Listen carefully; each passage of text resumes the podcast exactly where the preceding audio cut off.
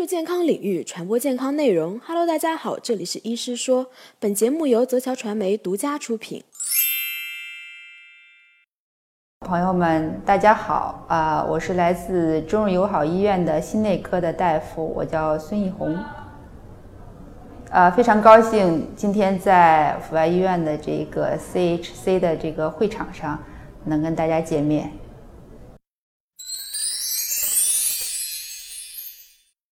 我们都知道，呃，随着美国，尤其是奥巴马总统宣布的这种精准医疗计划公布以来，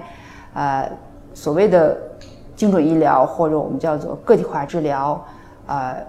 带来了在全球的带来一股热潮。那么，我个人理解，这个个体化治疗呢，实际上，嗯，呃，离我们的临床应用其实还有一段距离。那么，最经典的这种个体化治疗，实际上它是。源于对某一种疾病的这样的一个啊单个基因的啊突变也好，或者我们叫做多肽也好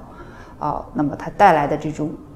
有针对性的临床治疗措施。那么我们大家都知道，最典型的就是某些特殊的这种肿瘤的靶向治疗。那么我们都知道，心血管疾病呢，它是一个这种很多情况是一个多基因的一种遗传性的。背景的这样的一个疾病，它是一个遗传因素和环境因素共同作用以后的这样的结果。所以，呃，对于个体化治疗来讲的话呢，那么实际上也应该是，啊，要充分考虑病人的这种嗯他的遗传背景和他的这个后续的环境因素。啊，比如说拿我们发病率最高的冠心病来讲，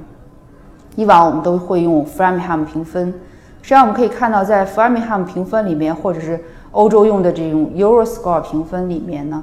呃，绝大多数都是后天的这样的一个呃因素在里面，比如说病人的血压的情况，病人的血脂的这种情况，当然也有一些遗传性的因素考虑在里面，比如说早发的心血管病家族史，但这些都是非常粗犷的这样的一个评估，啊，那么未来的这样的呃发展是不是能够让我们能在某一个病人当中找到？跟这个病人治病相关的某一个基因，甚至是某一个位点，我我个人觉得还是这个呃有一段路要走。但是呢，在这个领域当中呢，也有很多的突破。现在，比如说我们都知道，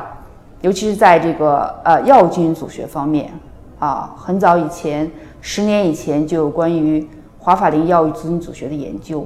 因为华法林这个药物呢。啊，它主要是要通过肝脏的这个 P 四五零酶来代谢，主要是 CRP2、C9 来代谢。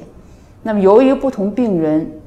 它的这种酶的活性不同，会导致不同病人个体之间它的这种华法林的这种有效剂量差异会非常非常大。我们自己在这方面也做过非常多的研究，也发表过相关的一些研究，发表在重要的杂志上。那么就发现。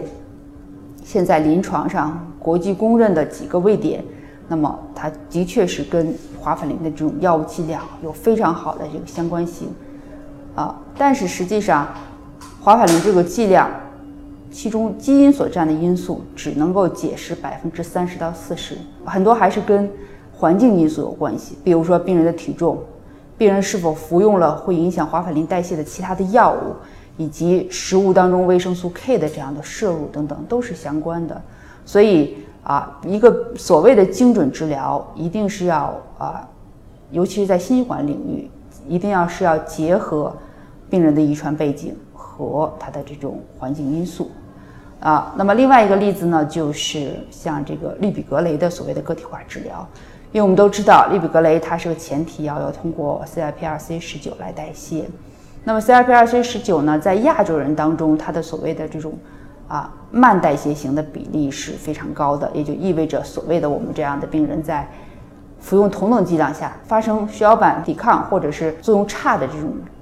危险是比较高的。那么这有很多很多的研究来证实，但实际上啊，我们还需要评估的是这个病人他基础的血小板的这种活化程度。那么很多的研究，包括我们自己的研究也发现，那么实际上在糖尿病的病人当中，那么他跟非糖尿病病人来比较，他基础的血小板的这种活化就是比较活跃的。因此你在相同药物的这种情况下，可能即使它不存在氯吡格雷的这种慢代谢情况，它也可能会在临床中表现所谓的一个抵抗的一个现象啊。那么，所以在心血管领域当中，尤其是在啊个体化治疗、药物治疗当中呢，我个人是觉得啊，当然基因药物基因组学的发展是一个非常重要的一个手段，但是我们同时还应该去充分的考虑啊患者的这样的一些啊环境因素，它的一些临床特征。呃，那么对于抗血小板药物来讲，我们知道还有一些这个呃临床中所谓的这种血小板功能检测的方法，也是对于血小板基因检测的一个重要的一个补充的手段。我们可以采取多个手段，综合的来判断这个病人对血小板药物的这样的抗血小板药物的反应性，可能会呃更贴近于这种临床实际。